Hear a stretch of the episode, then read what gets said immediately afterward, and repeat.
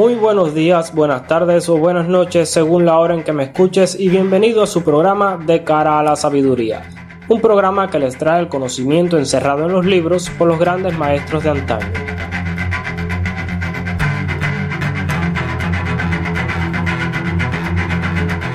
En el programa anterior estuvimos escuchando varios fragmentos y además los peores del libro de la ley o la ley de Telema de Alistair Crowley en el programa de hoy estaremos hablando sobre el libro Manual de Magia Práctica de Samael Aun Weor, que a pesar de no estar de acuerdo con todas sus filosofías, sí tiene conceptos y prácticas muy buenas. Hagamos una pausa y a continuación comenzaremos con el libro de hoy.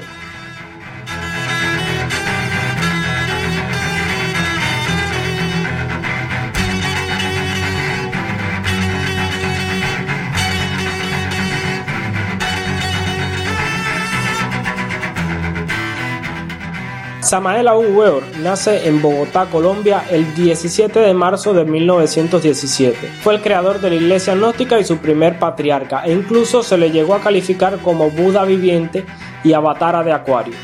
Sus filosofías están parcialmente inspiradas en el cristianismo, aunque cabe decir que esta iglesia está matizada con creencias y prácticas de diversas escuelas filosóficas. Bueno, caigamos ahora en el tema del libro que nos corresponde en la noche de hoy. Primeramente, en el prefacio del libro se hacen algunos comentarios sobre anatomía oculta, exponiendo enseñanzas sobre los chakras y tatuas. En este fragmento del libro se refiere principalmente al autoconocimiento como método para conocer el universo y con él nuestros poderes. El resto del libro está conformado en 22 capítulos en correspondencia con los 22 arcanos mayores del tarot en cada uno de estos capítulos se dan algunas enseñanzas tanto teóricas y filosóficas como prácticas. Cada capítulo además está subdividido en incisos. Quiero invitar a todo estudiante serio de ocultismo a estudiar este libro, quizás no para que sigan todas sus prácticas, pero sí para que tomen de él lo mucho que tiene de bueno. Voy a leer el primer capítulo para que tengan una idea del libro.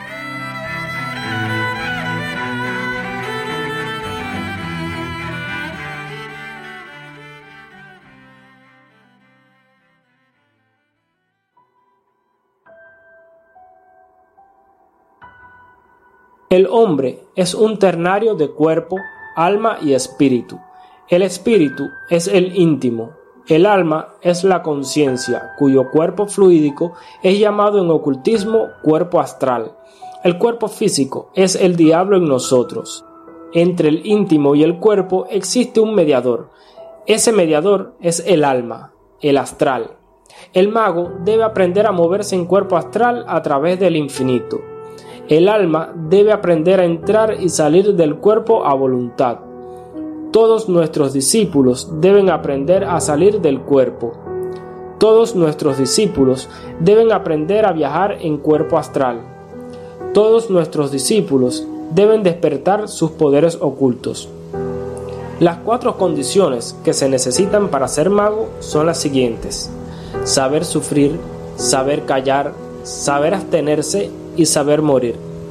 Aquel que ha desarrollado los poderes ocultos tiene poder sobre los rayos y sobre los volcanes en erupción.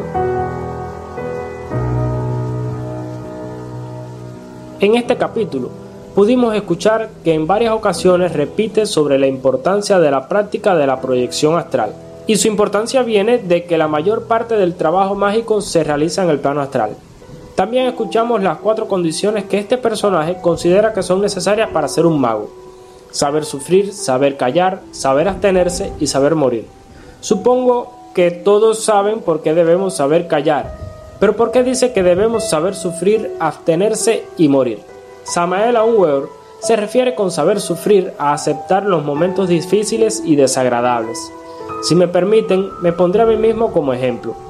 Yo me considero una persona feliz, a pesar de las muchas carencias que tengo. Para ser feliz debemos aceptar que siempre habrán momentos desagradables, pero son solo eso, momentos, y por lo tanto son pasajeros. Debemos saber abstenernos porque no podemos darle al cuerpo todo lo que se le antoje y en el momento que se le antoje.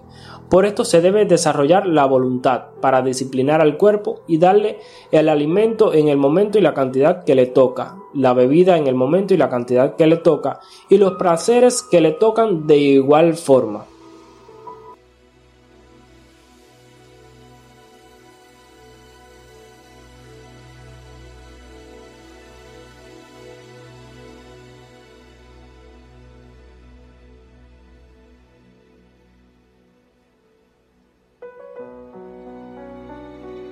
Finalmente, el pollo del arroz con pollo de todas las religiones, la muerte.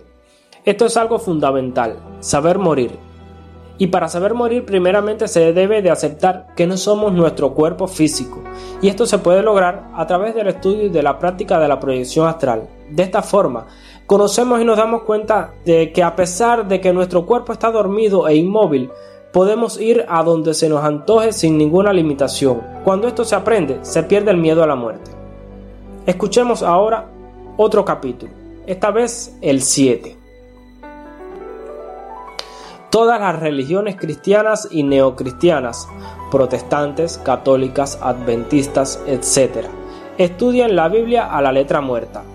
Todas esas sectas estudian las profecías en formas absolutamente intelectual y a la letra muerta. A nosotros los gnósticos nos gusta conversar con los ángeles personalmente cara a cara para que nos expliquen las profecías. Nosotros somos completamente prácticos y sabemos hablar con los ángeles y con los profetas. El que quiera ser mago tiene que conseguir la espada. La espada es el kundalini. La espada es el fuego del Espíritu Santo. Nada ganamos con llenarnos la cabeza con teorías. Nada ganamos con interpretar la Biblia a la letra muerta tal como hacen los adventistas, protestantes, presbiterianos, etc. Lo mejor es aprender a hablar con los ángeles y con los profetas. Solo así marchamos por caminos seguros. Debemos libertar la mente de toda clase de deseos, emociones, raciocinios, intelectualismo, teorías, vanidades, etc. Es mejor amar a una buena mujer y practicar magia sexual con ella todos los días que estar perdiendo el tiempo con polémicas, intelectualismos y teorías. Así adquirimos la espada del kundalini y despertamos todos nuestros poderes mágicos para entrar por las puertas de la ciudad triunfante. La mente es el pollino en que nosotros debemos montar para entrar en la Jerusalén celestial en Domingo de Ramos. La mente es la guarida del deseo, cuando la mente nos asalte con representaciones inútiles, cuando la mente nos aceche con sus bajas pasiones, hablemosle a la mente así. Mente, retírame esos deseos. Mente, retírame esas pasiones. No te las acepto. Tú eres mi esclava y yo soy tu Señor, hasta la consumación de los siglos. En este fragmento se menciona una de las prácticas más importantes de la iglesia gnóstica, esta práctica a la que me refiero es la magia sexual. Para esta organización religiosa, la magia sexual es la práctica del coito suprimiendo la eyaculación, para de esta forma conservar la esperma, la cual hace subir a través del Shishubna a la serpiente Kundalini para que nuestros poderes sean despertados. Si alguno quisiera elevar a la serpiente Kundalini, no tiene que realizar obligatoriamente esta práctica, Existen otras más y la mejor de todas y la más aconsejada por muchos grandes ocultistas es la meditación.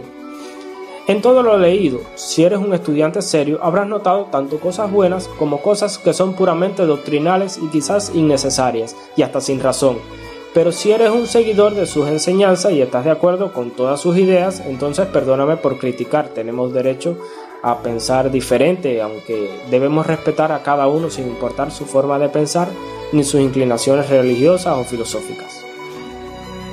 Bueno, hasta aquí nuestro programa de hoy. En la próxima emisión estaré hablando sobre un libro conocido por la mayoría, por no decir que por todos los ocultistas. Este libro es Dogma y Ritual de Alta Magia, escrito por el gran maestro ocultista Elifas Levi.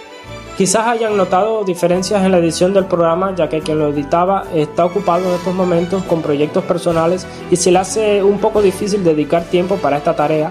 Y como además era quien lo subía a la página de Radio M, estaré subiéndolos a este nuevo canal de Telegram todos los sábados alrededor de las 6 de la tarde de Cuba. Si tuvieras alguna duda en materia de ocultismo o quisieras dar tu opinión sobre cualquier cosa, puedes escribir a la página de Facebook de la Fraternidad Ocultista Cuerno de Amaltea poniendo delante de tu mensaje la palabra sabiduría. Sin más, los espero en la próxima emisión para caminar juntos de cara a la sabiduría. Hasta pronto.